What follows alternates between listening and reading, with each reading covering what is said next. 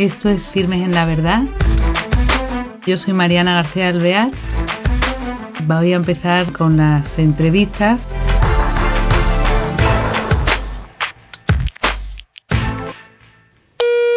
Hola queridos oyentes, bienvenidos a un nuevo programa de Firmes en la Verdad. También se puede divulgar la verdad a través del arte y con firmeza defender, observar y proyectar y también eh, desenvolver o contar lo que se hace a través del arte y a través de los siglos en la iglesia.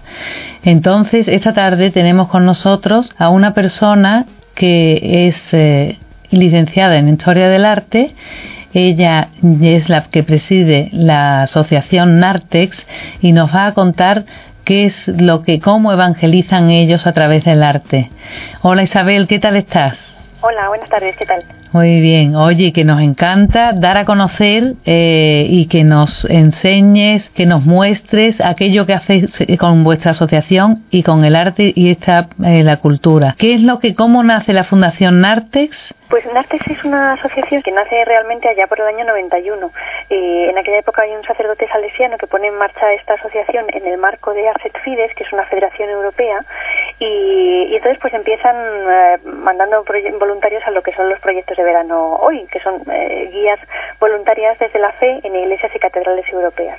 Y así se mantiene una serie de años hasta que en el 2005 pues llegamos otra persona, Miriam Montero y, yo, a la asociación la conocemos, etcétera, y, bueno, pues por el devenir de las cosas, pues nos convertimos en presidenta y vicepresidenta, fuimos elegidas de esa forma, y entonces decidimos darle un nuevo impulso, ¿no? Entonces, esos proyectos de verano que seguimos haciendo y que son un poco nuestra nuestro proyecto estrella, ¿no?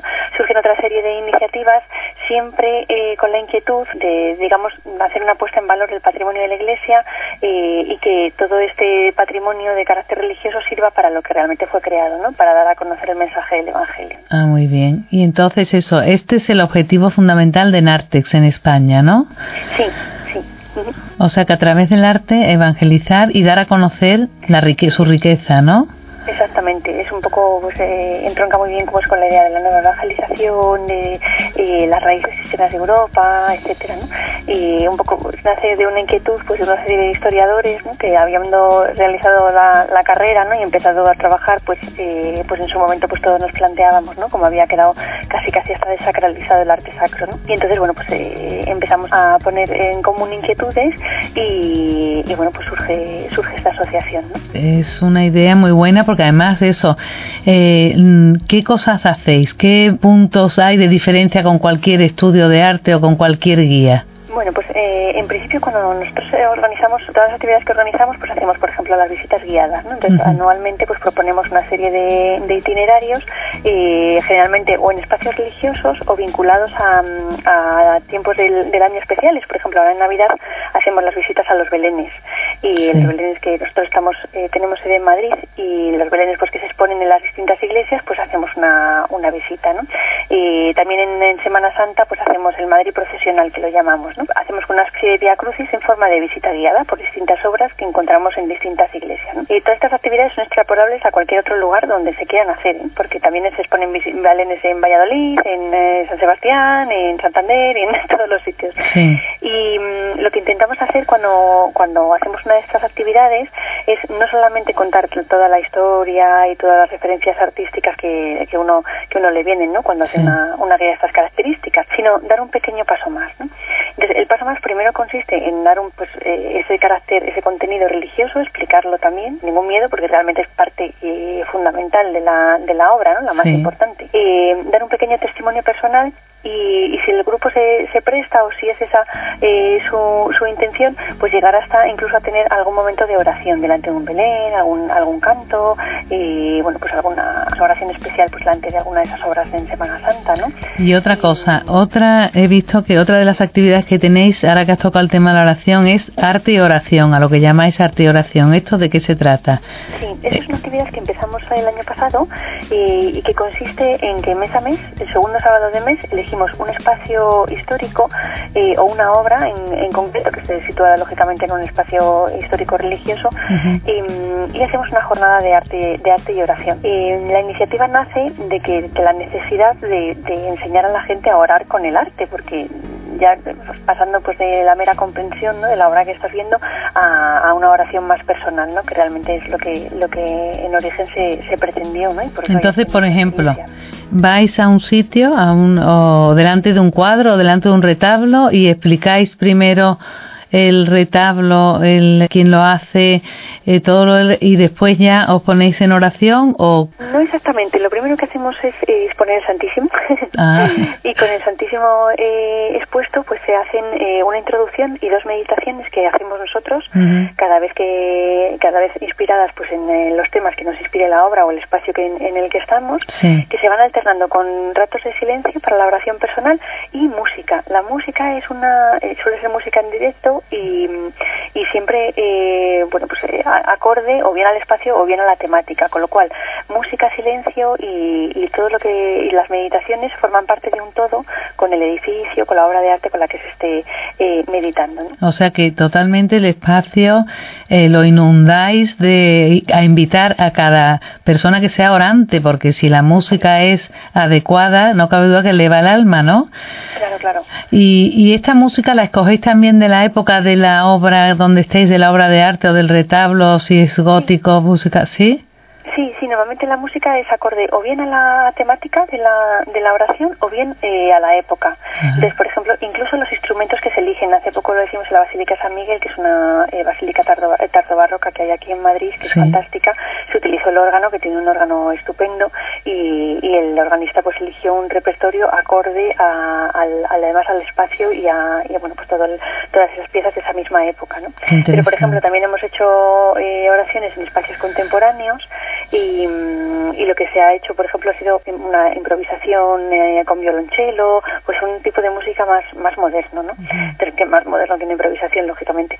Y, mm, y luego otras veces, que a lo mejor ha, sido una obra contemporánea, pero ha sido eh, pues muy mariana, pues han elegido piezas especialmente dedicadas a la Virgen, ¿no? De tal forma que también los músicos encuentran cabida, digamos, en este en este elenco, ¿no? De, de personas que, que organizamos las oraciones. Sí, sí, sí. Oye, y cada 15 días, por ejemplo, esto suele ser en Madrid, de todas estas actividades me hablas de Madrid sobre todo, ¿no? Sí. ¿Y me, cómo se entera uno de que tenéis adoración y cómo eh, lo dais a conocer? ¿Cómo lo divulgáis? Tenemos una base de simpatizantes a las que a las que a la que se informa eh, a través del email, con lo cual eh, escribiendo a info@nartex.org y diciendo que quiere ser simpatizante, pues uno recibe los emails con todas las actividades, pero también las difundimos tanto en Facebook como en Twitter. Ah, muy Entonces, bien, haciéndonos amigo nuestro en Facebook o en, o en, Twitter, también vais a estar al corriente eh, de todo. En cualquier caso, eh, no solamente es interesante el tema de la participación aquí en Madrid, sino que todas estas actividades, eh, como decía antes, son extrapolables a cualquier otro sitio. Es decir, que si queréis organizar una sesión de arte y oración y en, en, otro lugar de, de, España, pues se puede perfectamente, ¿no? Ah, muy bien.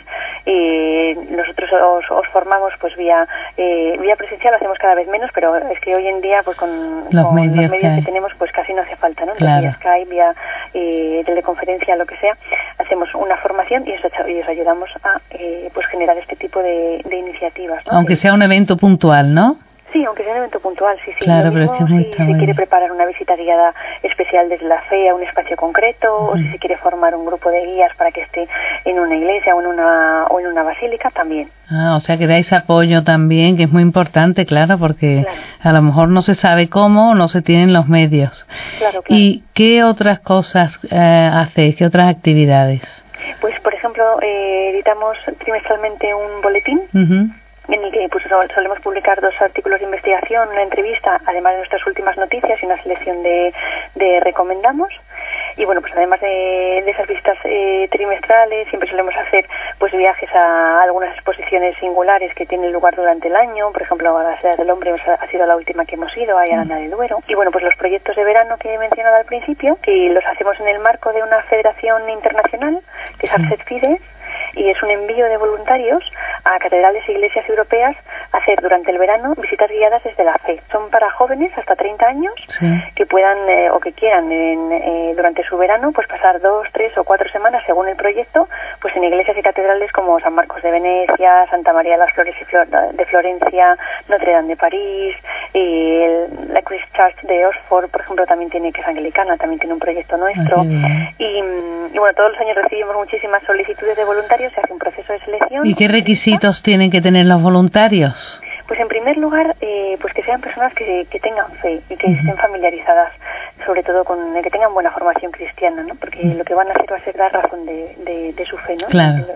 De, lo, que lleva uno en el corazón habla la boca, ¿no? Si no tienen esa, ese primer requisito, eh, pues desgraciadamente no pueden participar, aunque nos contacta gente maravillosa y nos encantaría mandarlos a todos, pero eh, la misión es esa, ¿no? Después tienen que hablar o, el idioma de la, del país o inglés. Porque normalmente la formación es o en inglés o en el idioma del, país al que van. Sí. Y luego, pues también tienen que, tener, si es posible, conocimientos en historia, historia del arte, aunque no es el requisito principal. Sí, porque eso lo pueden estudiar. Médicos, eh, administrativos. Muy variado. Y, y, básicamente, pues son esos tres los requisitos que tienen que tener. Y después allí, por ejemplo, donde viven, también les dais alojamiento y comida. El proyecto de verano en la voluntario lo único que se paga es el viaje. El ah. alojamiento y la manutención eh, corre a cargo de la iglesia que lo organiza. Entonces, eh, bueno, pues cada lugar pues tiene unas características especiales. Hay algunos que se alojan en residencias, otros que se alojan en una casa parroquial, y otros que se alojan en el propio college, por ejemplo, en, en, Oxford se alojan en el propio college que, está allí, etcétera. ¿no? qué interesante, ¿eh? me parece completísimo vuestra asociación. qué maravilla. Somos varias asociaciones las que hacemos esto durante el verano y el voluntario cuando va allí tiene una experiencia de comunidad muy bonita, ¿no? De chavales como él que de otros, desde otros países pues eh, han, han ido movidos por lo mismo, ¿no? Y las experiencias son muy positivas. Claro, claro. Y después allí, por ejemplo, tienen todos los días tienen que ser guías o tienen un horario de ocho horas o Normalmente se suele trabajar entre cinco y seis días a la semana. Suelen liberar un día, día y medio como como mínimo eh, o dos días. Y tienen un horario dependiendo de la iglesia de mañana o de tarde y suelen hacer como cuatro tours al día. Ah. Hay iglesias muy pequeñitas y la gente entra con cuenta gotas y entonces eh, pues en lugar de hacer cuatro hacen veinticuatro porque primero entran dos, luego otros dos y al final pues acaban los pobres haciendo muchas muchas visitas eh, con poco público, pero en general como son iglesias grandes, como las que os he dicho, pues suelen tener un horario de, visitas y son bastante concurridas. Y ellos allí pueden ser o guías en español o guías en inglés, ¿no? siempre Según... en su, en su lengua natal. Ah, en su lengua natal. En su lengua madre, vamos. Ah, muy bien, muy bien. Lo que pasa es que la formación que reciben allí la reciben o en inglés o en el idioma del, del país. Y si no, eh, también la vida en comunidad se hace normalmente, o sea, tienes que manejarte con el, con el resto de los voluntarios en, en, el idioma, en inglés, claro, o en el idioma que tengan ellos. Oye Isabel, ¿y me, tenéis también cursos de formación? ¿Esto que lo hacéis anuales o para quién? Sí, tenemos un curso de formación anual que mm, normalmente tiene lugar en, verano porque aprovechamos para formar a nuestros voluntarios también y lo replicamos también a petición. Alguna vez alguna eh, basílica, alguna iglesia que nos ha pedido que formásemos un, grupo de guías, lo hemos, eh, lo hemos, hemos creado un curso inspirado en el nuestro, lógicamente, y a propósito para, para ellos. ¿no? O sea que la formación es, sí, es esporádica o, o suele ser, y a Madrid, por ejemplo, no se hace una vez al año para que vaya sobre arte sacro, sobre eh, cualquier eh, eso, pues por ejemplo, un año sobre el arte gótico en España, otro el románico, eso anualmente no. no En cursos de esas características eh, no solemos ofrecer, más que nada porque aquí en, en Madrid hay varias asociaciones que hacen eso. eh, ya, entonces el nuestro es más bien para enseñar a los, a los guías, a las personas que, que, tienen que trabajar con el patrimonio, a trascender un poco lo meramente histórico-artístico y llegar al mensaje eh, final y de ahí pasar a un testimonio de fe. ¿no? Claro. Entonces nuestro nuestro curso pues tiene eh, una parte dedicada al espacio religioso, una parte dedicada a lo que es la, iconografía cristiana, eh, una parte dedicada a las técnicas, algo tan básico, ¿no? Con las técnicas de, expresión oral, eh, una parte dedicada a la oración. ¿Y el trabajo de investigación y las publicaciones, eso lo hacéis también de forma periódica o lo hacéis ya, me imagino que los profesionales, ¿no? De historia del arte o no sé, que...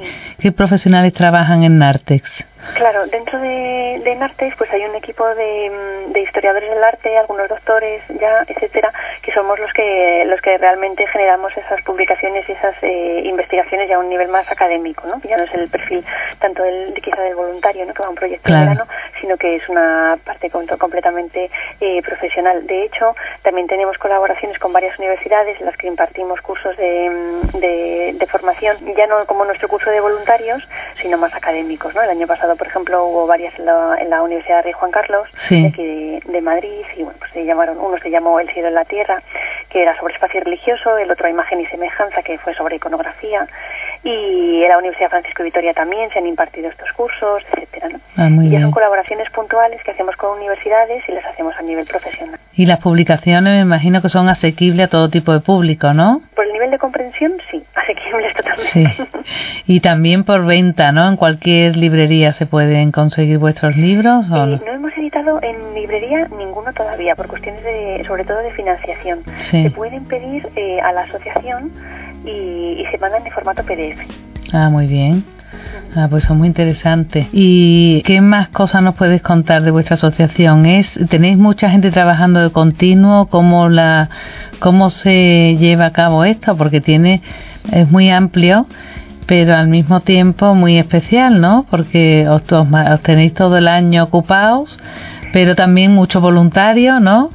Sí, eh, en realidad todo el trabajo que hacemos en la asociación, como asociación sin ánimo de lucro que, que es, es un trabajo que, mm, que hacemos eh, de manera altruista. ¿no? Otra cosa es que la asociación tiene, tenga, necesite sus medios de financiación y otra cosa es cuando se nos piden cosas a nivel profesional, ¿no? que en ese sentido pues ya es, eh, estaríamos hablando de otro tema, ¿no? como esto que os he comentado de las universidades, etcétera. Sí. Y, mm, entonces somos una junta directiva y somos los que, los que trabajamos más cercanamente ¿no? y más asiduamente pues en, en las distintas áreas y después tenemos un grupo como de como de 30 40 socios y una base como de 700 simpatizantes. Ah, fíjate Entonces, eh, del movimiento que surge de esos socios y de esos simpatizantes, pues son nacen los voluntarios, la gente que viene a las visitas, la gente que nos colabora de vez en cuando, etcétera, ¿no? Y así es como funcionamos. Y mm, otro proyecto muy interesante en el que estamos ahora eh, iniciándonos es eh, un proyecto que se llama Vía Lucis, tiene que ver con todo el arte sacro contemporáneo. Y, y, esto, aunque aunque realmente tiene otras miras mucho más amplias, pues es un proyecto que últimamente eh, pues nos está dando muchas alegrías, ¿no? Porque hemos hecho algunas intervenciones en algunas iglesias ya con artistas de bastante nivel y mm, que deciden y que, que, desean ¿no? trabajar en favor de, de la liturgia, ¿no? De, de, que el espacio y el arte participen mejor de la liturgia, lo que está participando hoy. Y, y bueno, pues es otro otro proyecto también muy interesante en el que estamos. Cuéntanos un poco más de ese proyecto, algo práctico, esas alegrías que tenéis, de qué se tratan. Por ejemplo, hace poquito hemos eh, realizado toda la decoración y el mobiliario para el ábside de la parroquia San Juan de Ávila de Móstoles, que es una parroquia de nueva de nueva construcción. Sí. Y bueno, pues eh, ha sido una preciosidad, ¿no? Porque se ha hecho en formato de taller que ha estado dirigido por el artista Javier Viver. Uh -huh. Y bueno, pues han participado pues eh, arquitectos, estudiantes de últimos años de bellas artes, también de arquitectura, etcétera, ¿no? Ah. Eh, en la ejecución de las obras, ¿no? Ah, y, qué bien. y bueno, pues a pesar de la dureza del, del, trabajo, porque es la ejecución más material y además una problemática de, de tiempo, ¿no? De, sí. de, de, fechas, etcétera, pues eh, ha dado muchísimos frutos, ¿no? Por ejemplo, la imagen de la, de la Virgen, pues está rodeada de, de anécdotas, ¿no? De, de, niños de catequesis que se acercan, de adultos, ¿no? Que se ponen eh, alrededor de ella, pues a rezar, la imagen del, del Cristo, o sea, cómo ha repercutido en la diócesis, sí. mmm, cómo han entendido el proyecto, pues eh, los sacerdotes, los seminaristas, etcétera, ¿no? Ah, qué bien bueno, pues ha sido la verdad es que muy bonito. ¿no? Y después también para los propios artistas, para un chico que está terminando Bellas Artes, para poder participar en algo así cerca a un artista, ¿no? Que tenga ya prestigio, es muy interesante para su currículum, para todo, ¿no? Para su persona también, ¿no? Sí, sí, desde luego. Desde Sí. luego, sí, sí. Y además, eh, junto con los, eh, los chavales que han participado en la ejecución de la, de la obra, algunos de ellos ya jóvenes profesionales, Sí. y aparte de la experiencia profesional y personal que han tenido, también eh, hemos impartido un curso de formación para los para ellos y para los parroquianos de la iglesia donde se ha intervenido. Ah, de tal forma que lo que buscábamos era que entendieran mejor, para que vivieran mejor la obra que, que se estaba realizando para ellos, ¿no? que también nos ha parecido fundamental. ¿no? Claro, claro, bueno, me parece precioso. Y cuéntanos algo más, porque es que mm, es la verdad que, que te entran ganas de que todo el mundo se entere y se haga simpatizante para estar eh, al día de todos estos eh, eventos que organizáis, ¿no?